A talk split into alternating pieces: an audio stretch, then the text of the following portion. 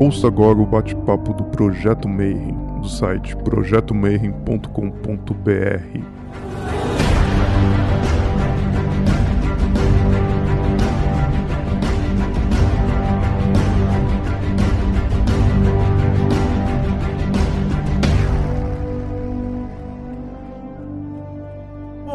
para você que é de bom dia, boa noite para você que é de boa noite, boa tarde se você estiver assistindo isso aí de tarde no YouTube quando a gente libera. Então, o Rodrigo já está pedindo, já deixa o seu like, deixa seguir o canal. Aproveita que essa é a palestra de número 91. Então, significa que se você está vendo essa palestra, tem mais 90 outras palestras atrás dessa, de tudo que é coisa relacionada com ocultismo, hermetismo, tudo mais. E a gente está chegando já quase na metade de outubro e a gente continua preso em casa nessa pandemia que não acaba. Então você que é do futuro, que está assistindo esse vídeo daqui 5, 6, 10 anos, então a gente está preso em casa e a gente teve a ideia de juntar uma galera de todos os vertentes do ocultismo para a gente fazer um bate-papo e fazer pequenas palestras e apresentações sobre diversos temas. Hoje, quem vai fazer a apresentação sou eu. Então, hoje nós vamos falar sobre a história dos oráculos. Então, vou aproveitar que o livro de tarot está na gráfica, assim, está fazendo a capa dura só, foi 1 milhão 920 mil páginas impressas das 7 toneladas de papel, trazendo a história do tarô, desde o Renascimento até os dias de hoje. Então vai ter as imagens e toda essa, essa pegada. Mas hoje eu vou falar um pouquinho para vocês de antes disso. Então, como é que o ser humano trabalhou com a ideia do tarô e desses oráculos desde a antiguidade até os dias de hoje? O ser humano sempre, desde a origem, iniciação e do comecinho da humanidade, ele foi fascinado com a ideia de poder ver e poder prever o futuro e observar o que estava além e tentar buscar respostas né, dessa, nessa sincronicidade. Eu recomendo também que vocês assistam a palestra de sincronicidade que eu fiz com o Thiago Mazon, porque ela vai ajudar bastante a entender como é que essa pegada dos oráculos funciona. Né? Então, o primeiro oráculo que surgiu na história da humanidade foi a geomancia. Então, como é que ele funcionava? Ele tinha um misto de, dentro da geomancia com os sonhos e com a parte do astral. Então existia aquela pegada de que os primeiros rituais que o ser humano fazia estavam relacionados com dar essa coragem para as pessoas. Então imagina uma época aqui a gente está falando de 40 mil antes de Cristo. Então a galera era tipo caçador de mamutes vivia de caça e estavam pegada assim. E aí você entendia que a galera não tinha coragem para ir lá matar o mamute, né? Porque o mamute era gigante, era um problema e tal. E os primeiros magos, eles faziam o quê? Eles chegavam numa caverna, eles desenhavam aqueles mamutes, eles desenhavam os bonequinhos em volta do mamute, e aí ele desenhava os bonequinhos matando o mamute. E aí falava, cara, isso aqui vai acontecer. E com isso as pessoas viam aquele ritual e eles ganhavam uma coisa que não tinha nome, né? Hoje a gente chama de coragem. Mas para eles era um sentimento de que aquela porra ia dar certo. E aí, imbuídos daquela energia invisível, né, que a gente chama de coragem, eles sabiam que eles iam ganhar e eles estavam. A gente pode chamar de motivação, moral. Hoje a gente tem um monte de nome para isso, né? Mas naquela época os caras não tinham nem vocabulário. E eles conseguiam fazer isso. E aí os, os xamãs eles começaram a perceber que a pegada do mundo dos sonhos com o mundo físico ele tinha uma certa conexão e que você através dos sonhos e através dessa sincronicidade você conseguia acessar esse mundo é, que estava além né, o mundo onírico, né? Hoje a gente chama de Yesod, né? O mundo astral, o mundo dos sonhos, etc. Mas eles conseguiam é, entender e interpretar essas essas colocações. Então, o primeiro oráculo de todos foi o que a gente chama de geomancia, que nada mais é do que você fazer desenhos na areia. O xamã podia observar assim, ele, ele preparava um terreno durante a noite, limpava, e aí naquele dia passava um monte de passarinho naquele terreiro. E aí ele observando as patas dos bichinhos, né, o caminho que eles faziam no chão, ele começou a anotar. Isso que eu estou falando provavelmente levou centenas de anos, né? E eles foram percebendo que, de acordo com o que eles perguntavam, esses caras que já tinham uma conexão com o outro mundo mais fácil, eles conseguiam pegar essas ideias, né? E, e colocar isso aí em prática. Então, esse aqui foi provavelmente os primeiros oráculos que a humanidade tem. E ele era tão famoso que ele está até na Bíblia, né? Eles falavam que Jesus ele falava é, através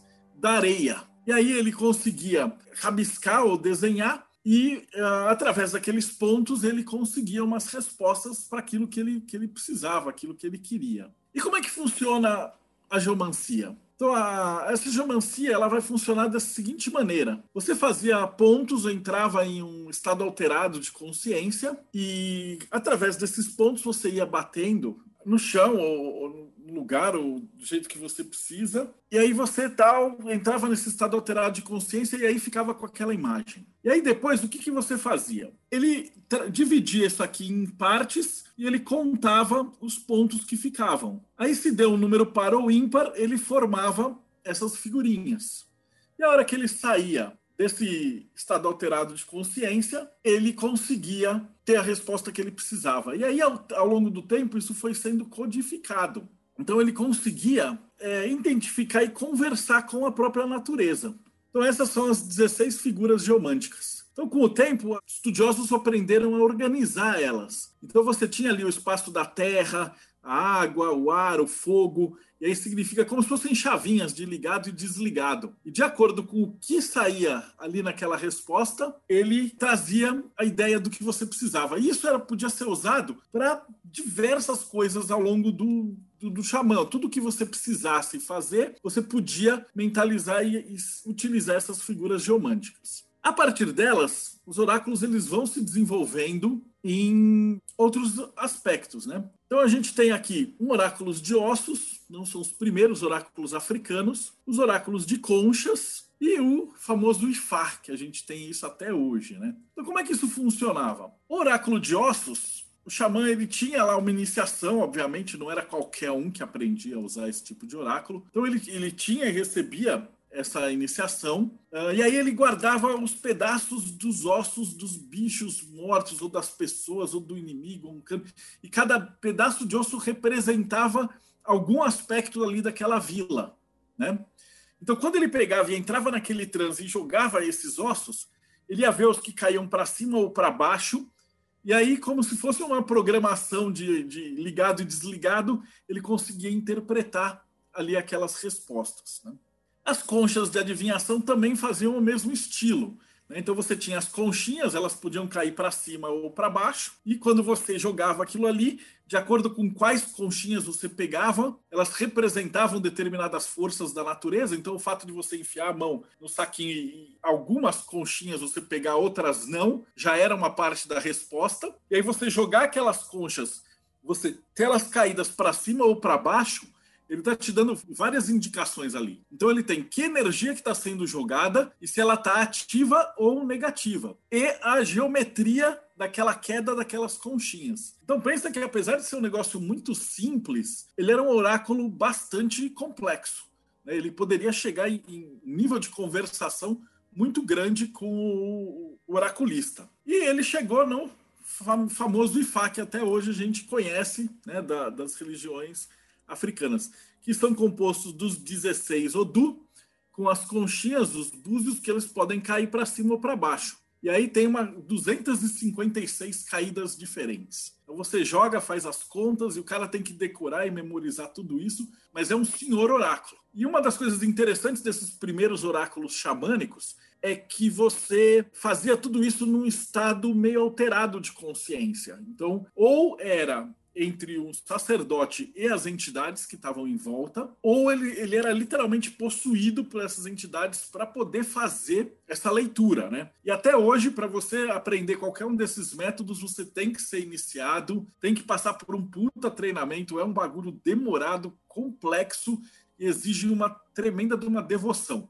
Mas eles são sistemas assim maravilhosos de bonito para leitura. Do Ifá, ele vai evoluindo, né? Então, quando ele entra para o norte da África, ele vai ter o oráculo com coquinhos, que é o mesmo princípio, né? Então, a gente vê ali em cima tem os ibejinhos, a figura dos ibejes, aqui em cima, e você vai ter uns coquinhos com as marquinhas. E conforme você joga esses coquinhos, cada coquinho está devotado para um certo orixá, e de acordo com como eles caem, para cima ou para baixo, ou onde eles estão se agrupando, e a maneira pela qual eles se agrupam, você vai percebendo a resposta que você quer da natureza. Então, é, percebe que apesar de parecer uma coisa muito simples, ele já traz aí dentro dele um sistema bastante complexo, né? bastante completo. Daí, isso evoluiu para os búzios, que a gente está acostumado aqui no Brasil, tem bastante. E enquanto a África estava com essa estrutura, a galera ali do Oriente, do, do Meio Oriente, eles usavam a, as pedras de Urim e Tumim que eram bastante conhecidas. Elas originalmente elas ficavam numa placa do sacerdote, né, com a representação de cada uma das doze tribos e eram vestidas quando ele ia olhar a Arca da Aliança, né? Mas o, o povão, o pessoal que estudava, eles carregavam com eles duas pedras, basicamente, que elas representavam o sim e o não. Então você andava com elas no bolso ou em algum lugar e você tinha um oráculo que te dava um sim ou um não. Pensa num negócio binário extremamente rudimentar e básico, mas que como você estava conectado, segundo esse oráculo, com Deus, você ia ter uma resposta assim muito boa para qualquer coisa que você precisasse perguntar e ia ter uma resposta, né? Faço isso, não faço aquilo. E você obviamente iria usar isso numa situação que você tivesse uma necessidade realmente de uma resposta divina. E é engraçado porque esse método do 0 e 1, um, ele também é a base de praticamente todos os oráculos do Oriente. Então, dentro do tal, a gente vai ter aquela ideia do nada, e aí ele vai dividir no yin e no yang. Do yin do yang, a gente chega nos quatro elementos. Então, o yin é o para dentro, né, é o compensado. Aí a gente vai ter o inverno, que é o grande yin. Aqui a gente vai ter o verão, que é o grande yang. E a gente vai ter o outono, que é o quê? O verão se tornando o inverno. E a gente tem a primavera, que é o inverno se tornando verão. Então repara que a coisa ela é muito associada com a natureza, é uma coisa, é um oráculo muito didático, né? E quando você acrescenta uma terceira camada, a gente vai chegar nos trigramas. Então, dentro desses trigramas, a gente vai ter oito, é, oito combinações possíveis, que vão desde a Terra, que são todos os Yin, até o céu, que são todos os Yangs. E quando você combina dois trigramas um sobre o outro, a gente vai ter os hexagramas. E os hexagramas formam a base do que a gente conhece como I Ching. Né? Então, ele forma a base de praticamente tudo que você for estudar, de medicina chinesa, de acupuntura, taoísmo. Então, tudo isso está conectado com essa ideia do universo de energia. Eu faço aqui um parênteses que quando os matemáticos entraram em contato com a cultura oriental, os caras ficaram malucos porque para quem faz programação, alguma coisa, isso aqui é um código binário puro. Só que é associado com a, desde o ser humano e depois o ambiente fora do ser humano. Então ele te dá uma colocação ali que você consegue umas respostas extremamente precisas com o uso do Xing. E eu me comprometo a achar alguém bom de Xing para a gente fazer uma palestra só sobre esse oráculo que eu acho ele fantástico. Existia um outro oráculo que não era tão conhecido, mas que hoje em dia, com essa parada de computação quântica, não essa baboseira quântica dos esquizotéricos, mas a parada quântica séria, ele era um oráculo chamado Tai Chuan Xing, que ele tinha o sim, o não e o talvez. E o talvez era um estado que não é nem sim nem não. Então é um talvez. E ele era composto e dividido em quadras, né? Então você tinha aí no final das contas as 81 quadras que tinha desde o sim, ok, vai dar certo, né? Então, tipo assim, começou como sim, caminhou como sim, finalizou como sim e terminou beleza. Até o não total, que é tipo, mano, desiste que tá tudo, tudo fodido. E aí você vai ter todo o caminho que ele conversa isso daí. Então, tipo, começa bem, mas aí a coisa degringola e depende muito dos acontecimentos. Aí no final melhora e no fim dá tudo certo. Então ele também tinha uma complexidade de leitura que podia ser aplicada para muitas coisas bacanas, né? Mas como ele era muito mais complicado, essa ideia. Lembra que a gente está falando de um universo que não existia o conceito de zero, era um mundo muito primitivo. Então ele foi. Esse era um oráculo muito à frente de seu tempo, vamos dizer assim. Então ele, ele se tornou um oráculo muito menor, quase esquecido, e agora ele está sendo estudado de novo por conta dessa dessa propriedade dele do, do, talvez sim, talvez não, né? Aí uma curiosidade do que acontecia do Xing é que quando ele começou, as pessoas faziam a, a leitura desse Xing em casco de tartaruga. Então eles faziam e desenhavam os poemas e escreviam lá os, os textos em chinês, ferviam a casca da tartaruga E aí, quando essa casca estourava, né, ele fazia essas, essas ranhuras, era como se fosse uma versão da geomancia, que ela, ela te dava, como, como aquilo ficou dividido, eram as respostas do que você queria. Só tinha um problema com esse oráculo. É, tem um registro histórico que fala que depois de um tempo as tartarugas foram quase extintas da China. E aí o imperador precisou baixar um decreto proibindo é, o uso de tartarugas na leitura dos oráculos antes que os bichinhos fossem completamente exterminados. E aí o I Ching ele partiu para o modelo que a gente tem atual, né? Então você faz ele com três moedas. Então você joga a moeda, ela cai lá é, para cima ou para baixo em yang e você completa os trigramas. Você pode fazer com 50 varetas, e esse eu acho até mais interessante, porque esse método você vai rezando e você vai meditando e vai entrando no estado alterado de consciência. Ao mesmo tempo que você vai separando as varetas com a mão, tipo aquele jogo do pega-varetas. Então você vai separando ela e dividindo e tirando e tirando e tirando, e aí no final você fica com um punhado na sua mão. E aí você conta esse punhado e você vai fazer isso três vezes até você chegar nesse resultado que você quer. Ele é bastante similar mas eu acho ele mais profundo. E você pode usar também na forma de pingentes. Então você tem os pingentes com, com yang, e quando você joga eles no chão, eles caem já do formato que você quer. E o mestre, Aleister Crowley, criou um que eu acho também sensacional, eu chamo de Xing do palito de sorvete, que ele tinha uma, um monte de bastãozinho, que eram os dois formatos, e você jogava, meditava, entrava no estado alterado de consciência, jogava sobre a mesa, e aí você já tinha o oráculo da forma que você queria.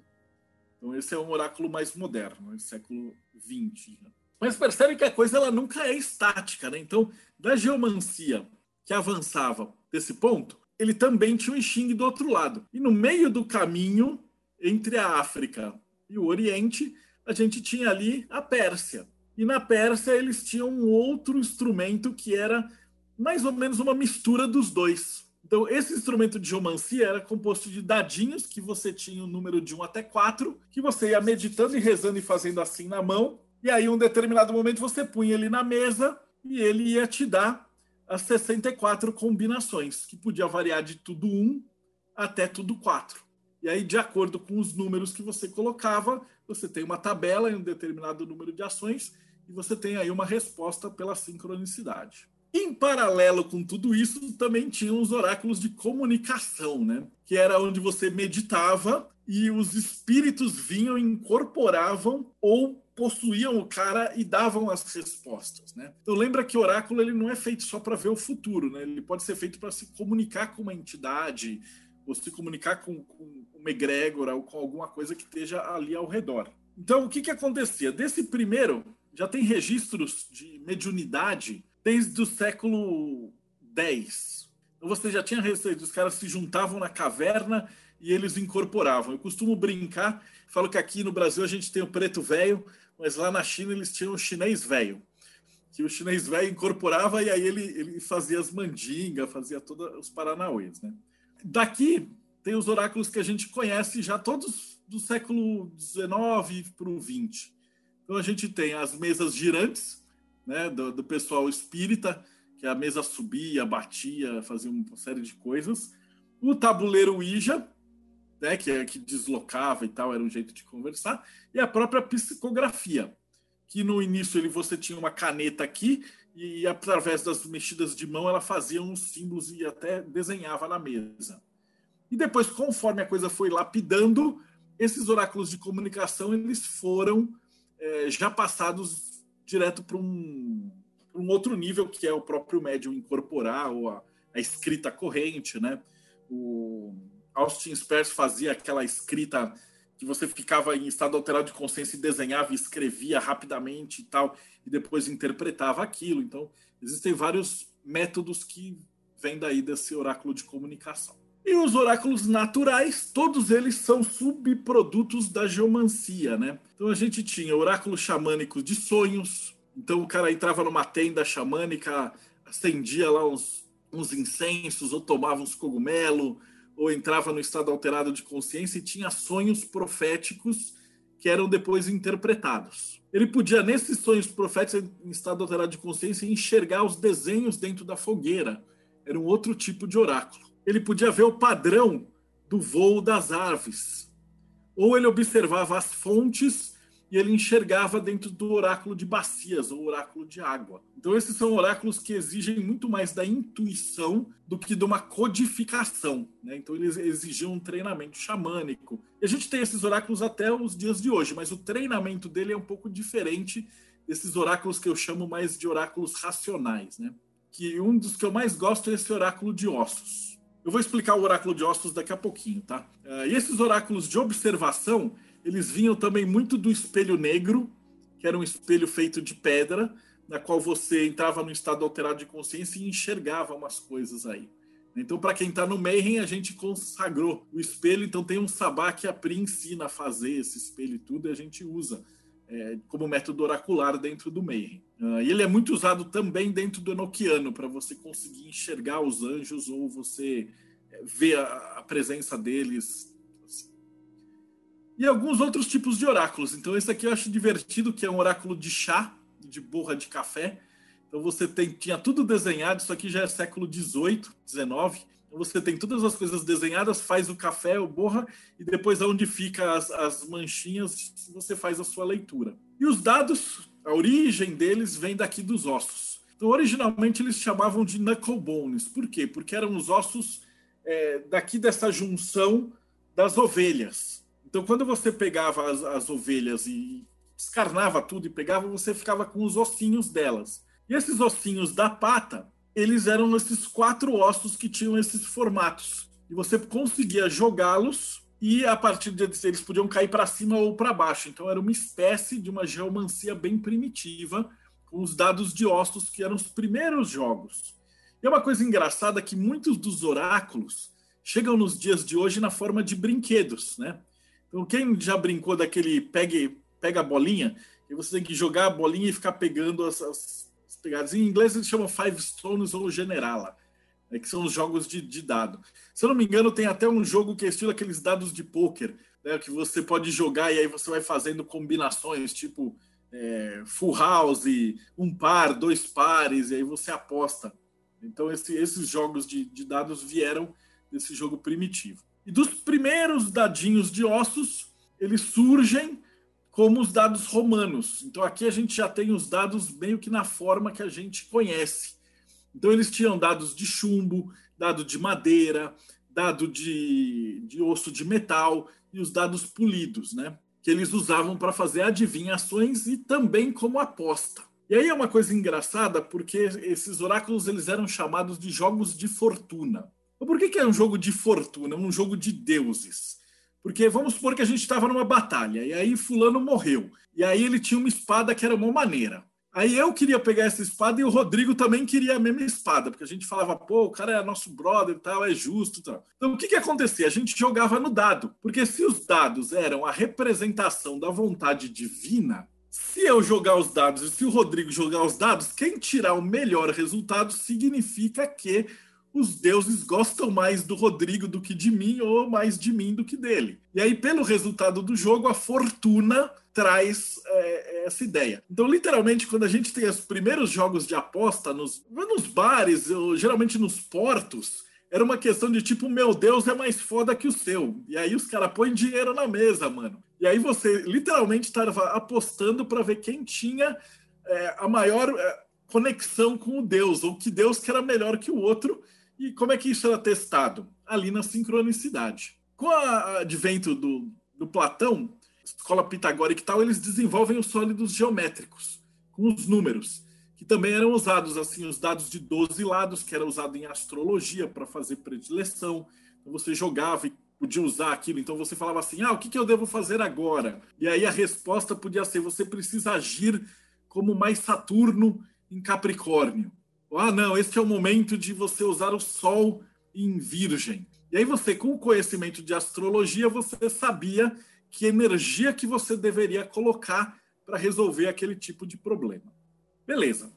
Com isso aqui vai se mexendo, isso se junta com o alfabeto, e aí os gregos chegam num negócio chamado PSOE, que eram dados que tinham as letras gregas neles. E quando você jogava o dado, é, combinação de, de dois dados de seis, você consegue fazer 21 números diferentes, né? 1 e 1, 1 e 2, 1 e 3, 1 e 4, etc. E cada um desses dados estava associado com uma letra. E cada letra estava associado com um deus. E aí significava uma bênção. Então, se você jogasse lá e desse Atena, falava assim, pô, Atena é gente boa, te dá.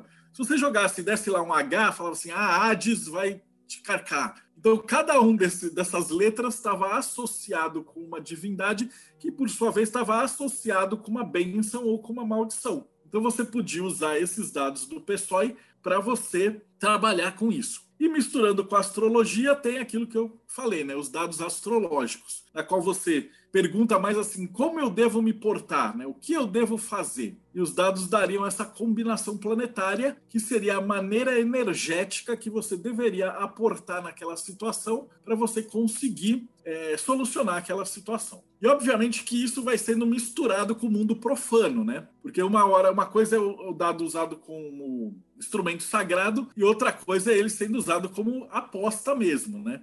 Então é, existem vários textos dentro da da literatura grega, os heróis usando dados e jogos de dados para decidir coisas, né? Então aqui tem Ajax e Aquiles decidindo quem é que ia ficar com os espólios de, de um morto. E os dados romanos a gente tinha também de vários outros tipos. Então a gente tem mosaicos que colocam essa ideia dos jogos e de casas de aposta desde século II, século I, até um pouquinho antes de Cristo. Então eles já tinham essa, essa ideia. Inclusive registros de gente que trapaceava nos dados e, tipo, os caras batiam sem dó, porque era um negócio assim que você estaria é, tentando trapacear os deuses. Então, naquela época, a coisa era um pouquinho mais séria do que aqui e os trapaceiros eram os caras que, se eles eram pegos, era uma coisa muito feia. E desses dados com letras, a gente vai chegar ali nas runas Ogan e as famosas runas, que tem toda aquela história do, do, Odin, que ele se prende dentro da Yggdrasil, e aí ele recolhe as folhas da árvore que caem, e aí as runas formam ali os desenhinhos, e aí eles trabalham com isso, e aí ele constrói a realidade, etc. Né? Era um jeito muito interessante que essas runas, ao mesmo tempo que elas eram mágicas, elas também serviam para você organizar e escrever as coisas. Mas a gente vê que isso não era nenhuma novidade, porque os gregos já faziam isso. Então a galera acha que a runa é pô, super novidade e tal, mas os pessoais eles já, já trabalhavam com isso alguns séculos antes. E aqui tem uma outra subproduto dos dados, né, que são os famosos dominós. E muito do que eu estou falando de oráculo hoje a gente usa como um brinquedo, né? Mas para você pensar, os primeiros dominós eles eram uma figura dividida com números dos lados. Não tinha o zero, então o que acontecia aqui é um dominó representava uma jogada de dois dados. É como se você jogasse dois dados e colocasse eles grudados. E aí você fazia todos os dominós e carregava num saquinho. Então era um outro, uma outra maneira de você trabalhar. Até talvez para você não ter aquela conotação de jogo ou uma conotação mais profana. Né? Também não adiantou nada. Eu costumo dizer que o ser humano, tudo que ele põe a mão, ele caga. Então, tudo que era sagrado e tinha algum uso oracular sagrado, ele vai sendo transmutado e avacalhado. E aí surgem as famosas letras hebraicas, né? Essas da Cabala que todo mundo conhece, Aleph, Men, Shin, todas essas pegadas. E a partir do esoterismo judeu, a gente vai chegar em dois outros tipos de, não vou dizer oráculo, mas formas de arte, né? Então, dentro do cristianismo, eles que transformaram o esoterismo judeu na cabala cristã e a arte religiosa dentro das igrejas.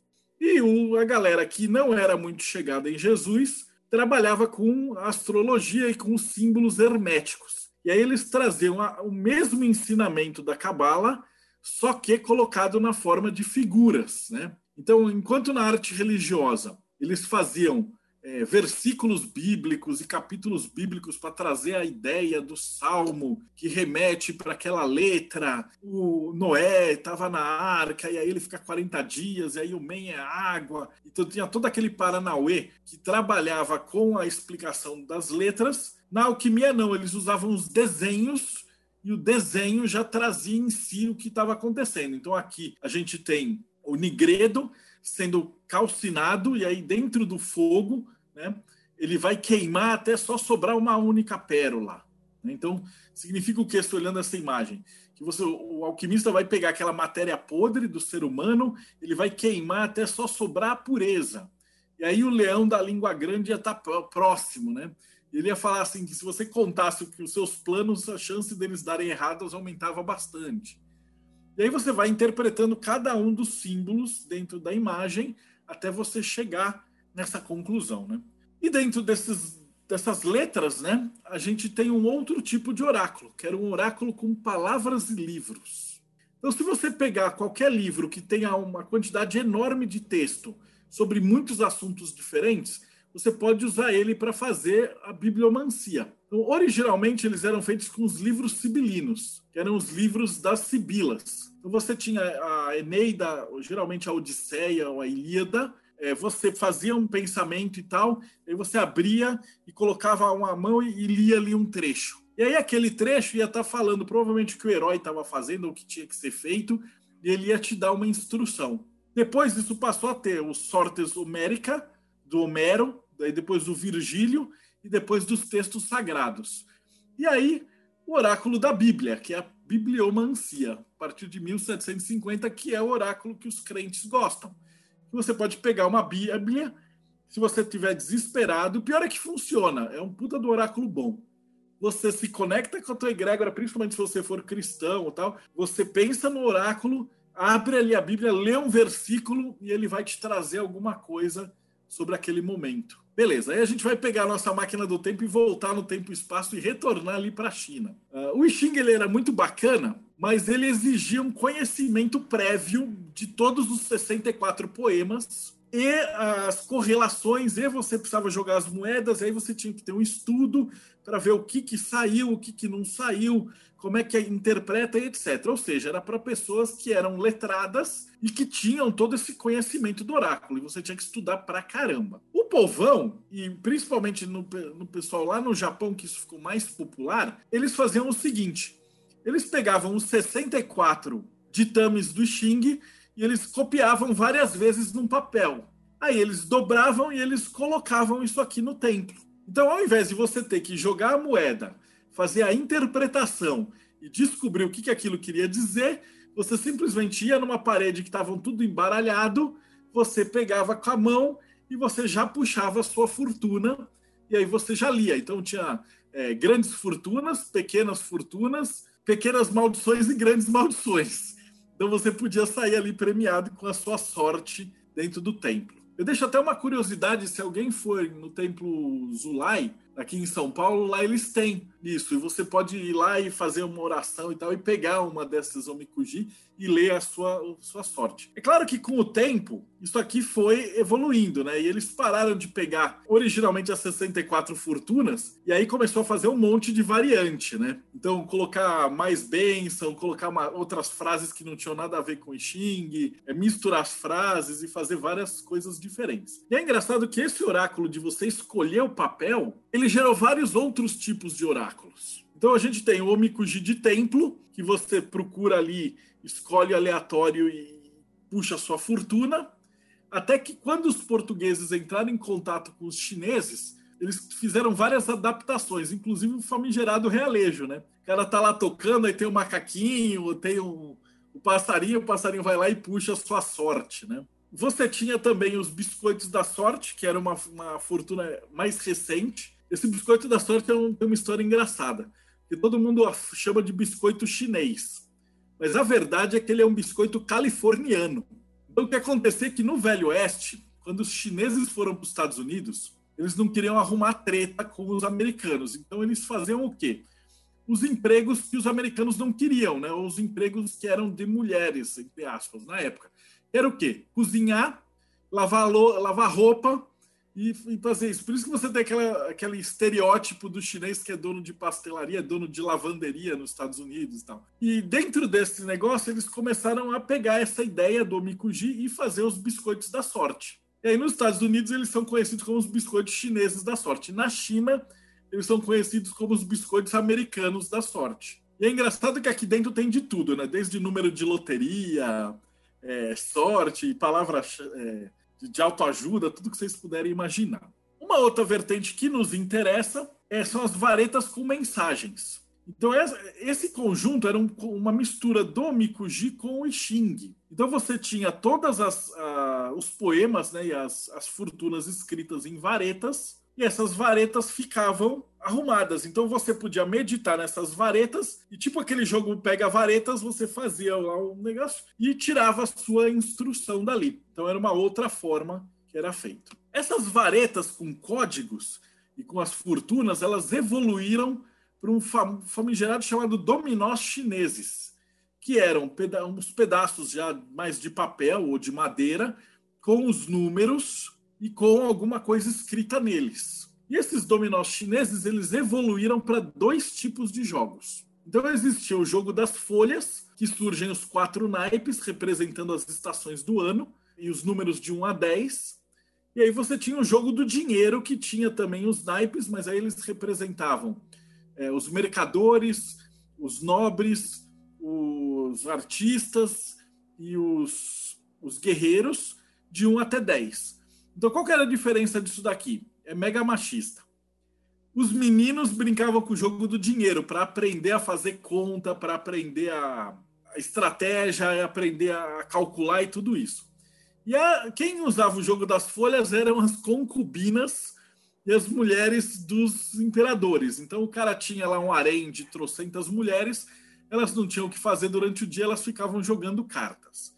Então esse baralho das folhas ele acabou ficando muito conhecido, principalmente nos cabeleireiros e nas áreas de prostituição, e eram usados também como apostas. Então era aquela zona onde ficava no porto com as mulheres que eram, eram prostitutas, e enquanto isso, enquanto elas não estavam atendendo clientes, elas ficavam no salão de cabeleireiros se atendendo umas às outras e jogando os jogos das folhas. E essa parte é interessante, porque isso aqui vai se desenvolvendo também, né? O jogo das folhas, ele se desenvolve no que a gente conhece de Mahjong. Se você já teve um Windows instalado, você provavelmente já jogou ah, o jogo de paciência do Mahjong, ele é uma espécie de oráculo. Então você vai é, retirando todas as pedras e fazendo as combinações até que o seu jogo trava em alguma determinada combinação. E aí aquela combinação ela vai te contar uma história. Enquanto isso, o jogo do dinheiro ele ia evoluindo em paralelo com um outro jogo que chamava Chaturanga, que era um jogo da Índia. E esse jogo da Índia ele era foi conhecido aqui no Brasil como jogo dos animais e se eu não me engano, acho que a Groa Estrela trouxe um jogo chamado Combate, que você tem é, as cartas ou as pecinhas, e aí você tem lá o rato, o gato, o cachorro, o lobo, o leão, o tigre, etc., até o elefante. E cada um, quando você abre, então o gato pega o rato, o cachorro pega o gato, e assim sucessivamente. E aí o rato assustava o elefante. E aí você organizava as suas pedras não deixava o inimigo ver, e aí você, movimentando as pedras no tabuleiro, você tentava ir comendo as peças do inimigo e estruturando a tua, tua estratégia de um jeito que o inimigo não conseguisse te pegar. Esse chaturanga, ele evolui para o xadrez.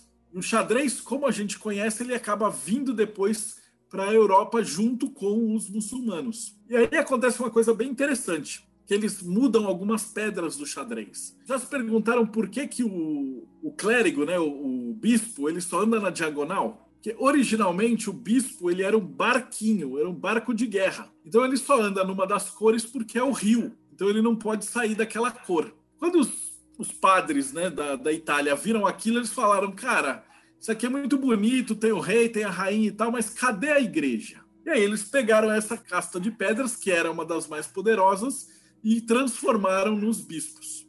E outra coisa interessante é que também isso explica por que, que as torres andam, né? Que originalmente elas eram elefantes, não torres. E a junção disso tudo vai dar os famosos decks mamelucos. O deck mameluco era um proto-deck de tarô. Então eles eram jogos de carta, eles eram extremamente caros. Você imagina que isso aqui era feito à mão. Então o bagulho era muito caro, muito valioso pessoal mais rico que tinha isso, né? Uh, e quando isso chega na Europa, o pessoal começa a fazer uma versão mais baratinha da, da parada. Então eles imprimiam em papel e eles tinham os, o jogo de naipes mouros. né, 1414 em Barcelona, onde você tinha aí os números e você jogava também com quatro camadas da sociedade e tal. Isso aqui que fica interessante, porque o tarô ele vai surgir aqui no século 14, é, justamente de tudo isso que eu coloquei misturado num caldeirão. Então ele começa a ser incorporado.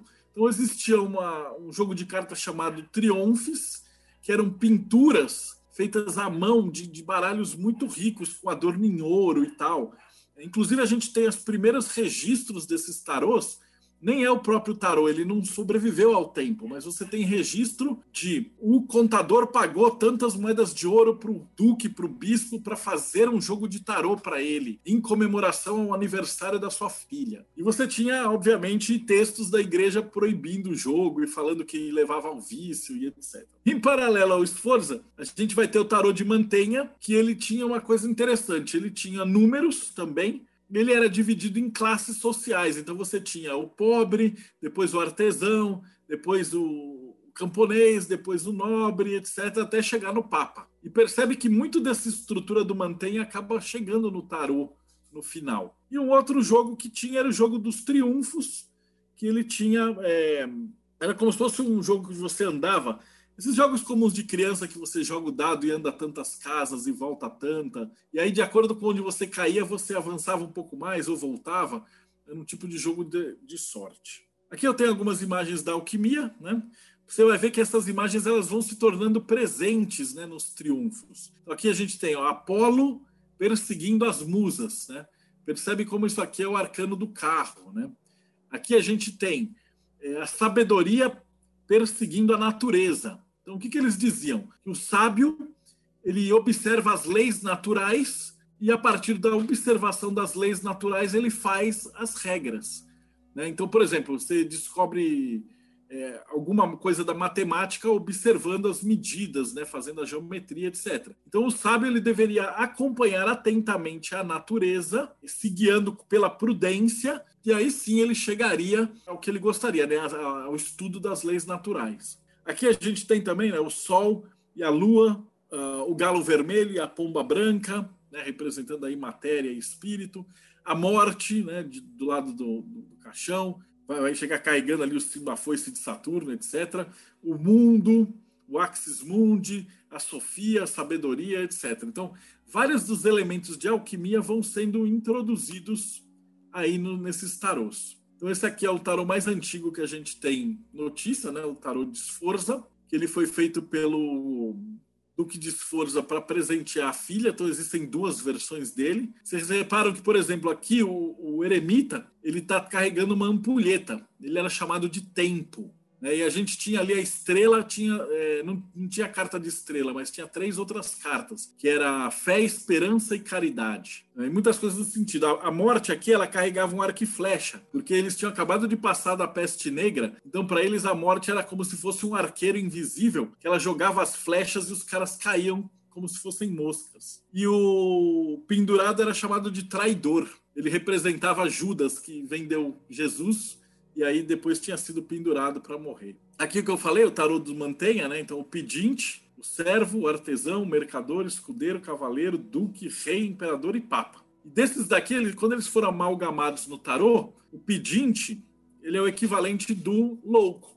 Né? Você vê que ele está aqui, ele, ele, tem um cachorro acompanhando ele, né? o, o, cachorro que acompanha o pedinte. Ele tem ali a bengalinha dele, né? então ele é um proto-louco. O artesão, ele é um proto-mago. Né? Ele está aqui com a bancada dele de trabalho, com os instrumentos. Você vê que ele é o mago em cima da mesa quadrada. E depois a gente vai ter alguns outros. Né? Tem o imperador e finalmente o papa. E aí eles seguem uma, uma, ordem que vai se mesclando. E aqui as figuras do triunfo também. Ó. Repara que isso aqui é uma outra figura para o louco. Né? Então é o cara que está com o ar, é tipo uma criança andando com um catavento. Né? Aqui a gente vai ter a curiosidade, né? Então o cara com vários olhos. Depois a gente vai perceber que esses olhos eles vão ser incorporados no diabo. Aqui é o, é ignorante, que é o cara vendado, montado num burro. E assim sucessivamente, a morte, a, a moeda, etc. Então isso vai, vai sendo incorporado aos oráculos. E do tarô de esforça, a gente caminha para o tarô veneziano. Essa segunda leva de tarô, a gente não tem eles impressos em carta, porque eles já se esfacelaram. A segunda leva de tarô desse século, ela existe porque alguns livreiros eles usavam as folhas de tarô não recortadas para fazer o forro da capa dos livros. Então a gente tem algumas folhas de tarô dessa época, só que elas não não estão recortadas. Também pudera, né? Quase 700 anos aí o papel não dura nada, né?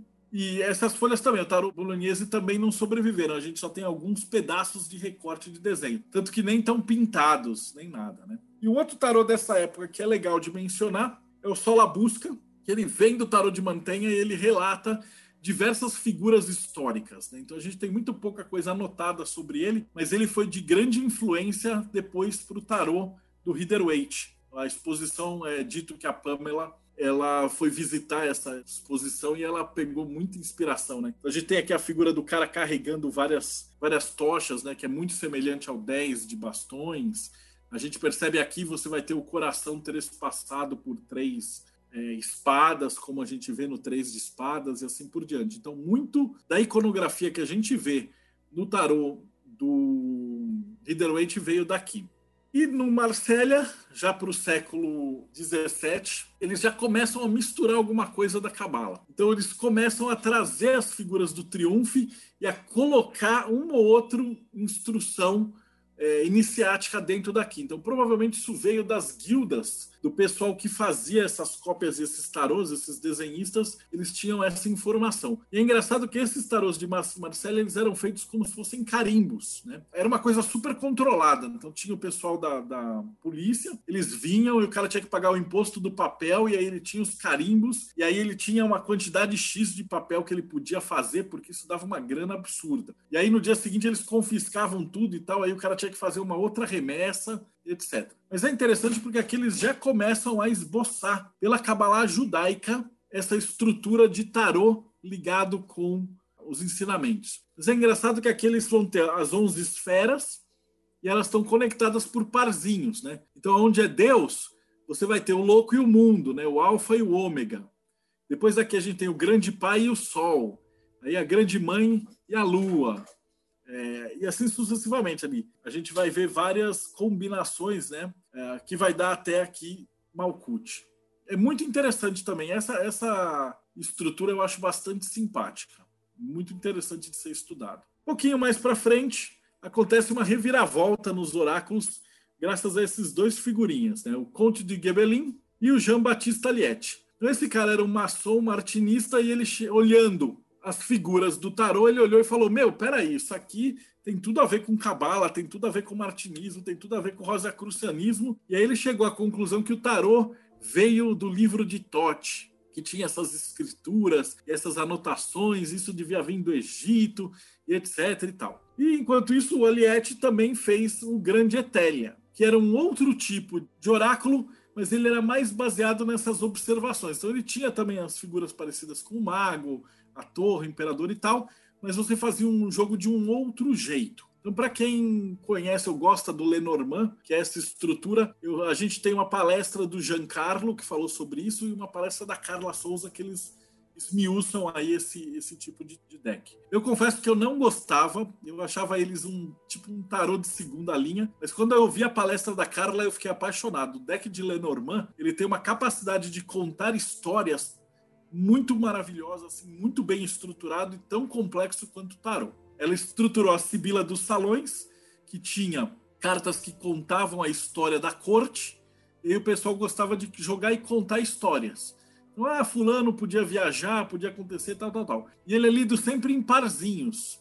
E conforme você podia te fazer essas tiradas e contava a história, você conseguia, é, através de sincronicidade, fazer a leitura da vida da pessoa ou do que estava acontecendo. Né? E da Sibila dos Salões ele vai gerar o Petit Lenormand, de 1840, que é o que a gente conhece aqui no Brasil como baralho cigano. Uh, eu fiz uma entrevista com o Lenormand, também dá uma olhada que ele explica a origem dos naipes e como é que a gente chegou nesse, nessa parada. E hoje em dia a gente tem inclusive decks de Lenormand que puxam muito para essa estrutura brasileira de umbanda, de, de, da leitura com orixás, com uma série de coisas. Então isso está sempre em evolução. Outro deck muito importante dessa época, né, o Tarô dos Boêmios de 1889, do famigerado e famosíssimo Papus, que ele pegou essa parada da história do Totti, falou: pô, isso aqui tá faltando uns elementos maçônicos. E aí ele faz o tarô dos boêmios com elementos aí maçônicos. Então você vê que o imperador ele é, é praticamente um faraó. Ele coloca a papisa sentada, assim como a guardiã das colunas, né? A gente coloca aqui também a figura das colunas em volta. Então ele traz aí elementos maçônicos, rosacrucianos e martinistas para dentro do tarô. Um outro ponto de virada na história do tarô é quando Edward Waite e a Pamela Smith decidem se juntar, né? Então ele contrata ela para fazer a pintura desses, desses tarôs, né? E ela visitando lá o museu britânico, ela vê uma exposição do Solabusca e aí inspirado no Solabusca e nos figurinos do teatro do século XIX, ela faz a elaboração do tarô que é o tarô mais vendido e mais conhecido do mundo, que é até hoje que é o Rider Waite. Ele é um dos clássicos, né? Provavelmente se você nunca viu um tarô na vida, esse vai ser o primeiro tarô que você vai ter contato. Ou, às vezes, o Marcelo. Aqui no Brasil, o pessoal conhece muito o Marcelo por conta da revista Planeta. E aí eu vou recomendar a palestra com o Roberto Caldeira, que ele conta a história do tarô no Brasil, que é espetacular também. E, finalmente, um pouco mais para frente, Crowley, no final da sua vida, quando ele já tinha estudado tudo que ele podia, ele se juntou com uma artista chamada Freda Harris e ele fez o tarô que eu considero assim um dos melhores já feitos. Então ele tem tudo que vocês puderem imaginar de símbolo colocado e acrescentado neles. Então aqui o Frater Goya fez uma colocação bacana sobre esse tarô. Eu entrevistei também a Márcia e ela também colocou. Então dá uma olhada nas, nessas entrevistas de Totti que vão esmiuçar várias cartas e sua correlação com a yoga, com telema, com magia, com tudo que vocês imaginarem. E um pouquinho mais para frente a gente tem Israel Regardier na Golden Dawn.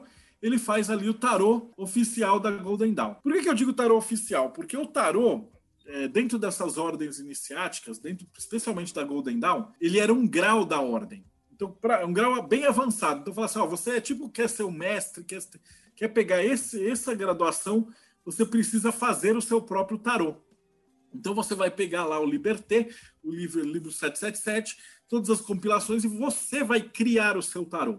Que eles estão fazendo a postura de grau, você tem todo o simbolismo já trazido daí, né? E um outro tarô que é muito conhecido aqui no Brasil, que é muito bacaninha, é o tarô mitológico, da Juliette Charmamburg e da Liz Green.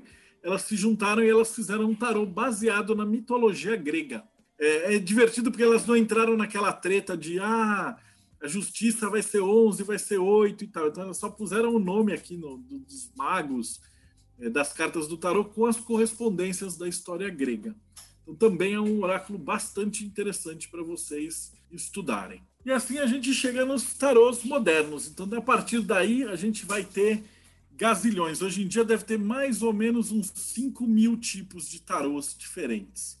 Então, aproveitando que o livro vai sair da gráfica daqui uma semana mais ou menos, é, a gente fez a, colocação e, uma explicação, né? Como é que eu cheguei num livro de 700 páginas colorido só sobre tarô? Pelo que vocês viram, tem muita história da humanidade colocada nele. Então, o tarô ele é um, um, um registro histórico da arte. Então você tem como é que o louco era retratado no século XIV. Ele vai mudando, eles vão acrescentando é, elementos ao louco, eles vão tirando elementos do louco Aí você tem o mago. É interessante que você tem o imperador e a imperatriz, tem o papa e a papisa. Aí quando você tem a Revolução Francesa, eles tiram lá o, o, imperador e aí ele vira o vovô e a vovó. Ah, quando separa a igreja, aí você tem a briga entre os papas, aí você tem um tarô da Bélgica, que ele tira o papa e a papisa, aí ele coloca lá Júpiter e Juno. Então você vai, você consegue acompanhar pela história da arte dentro do tarô todo esse legado de construções simbólicas dentro de um, de um único oráculo. Na minha opinião, é, é um dos oráculos mais maravilhosos de todos. Porém, é o seguinte: cada um vai ter um oráculo de predileção. Então, o Runas tem um estilo muito firme. Né? Eu fiz a entrevista com o Kusa. Ele fala um pouquinho das runas. A rúnica que eu brinco que é um oráculo germânico. Né? Você joga aqui e ele sai, sai um alemão e ele fala: cala a boca e faz isso, e dá um tapa na sua cara. Então, a runa é, é muito muito firme e direto, né? Uh, tem um pessoal que gosta de búzios, desses oráculos também é maravilhoso, mas aí precisa ter uma intuição diferente. Uh, o Lenormand é fantástico também. Uh, no, no, final das contas, se você está estudando hermetismo, todos os oráculos são ferramentas extremamente úteis para o seu autoconhecimento. Então, para você que acompanhou esse bate-papo de hoje, não esquece, se você não deu like ainda, não seguiu o canal, faz isso para ficar de olho nas próximas entrevistas e a gente se vê no próximo bate-papo meio.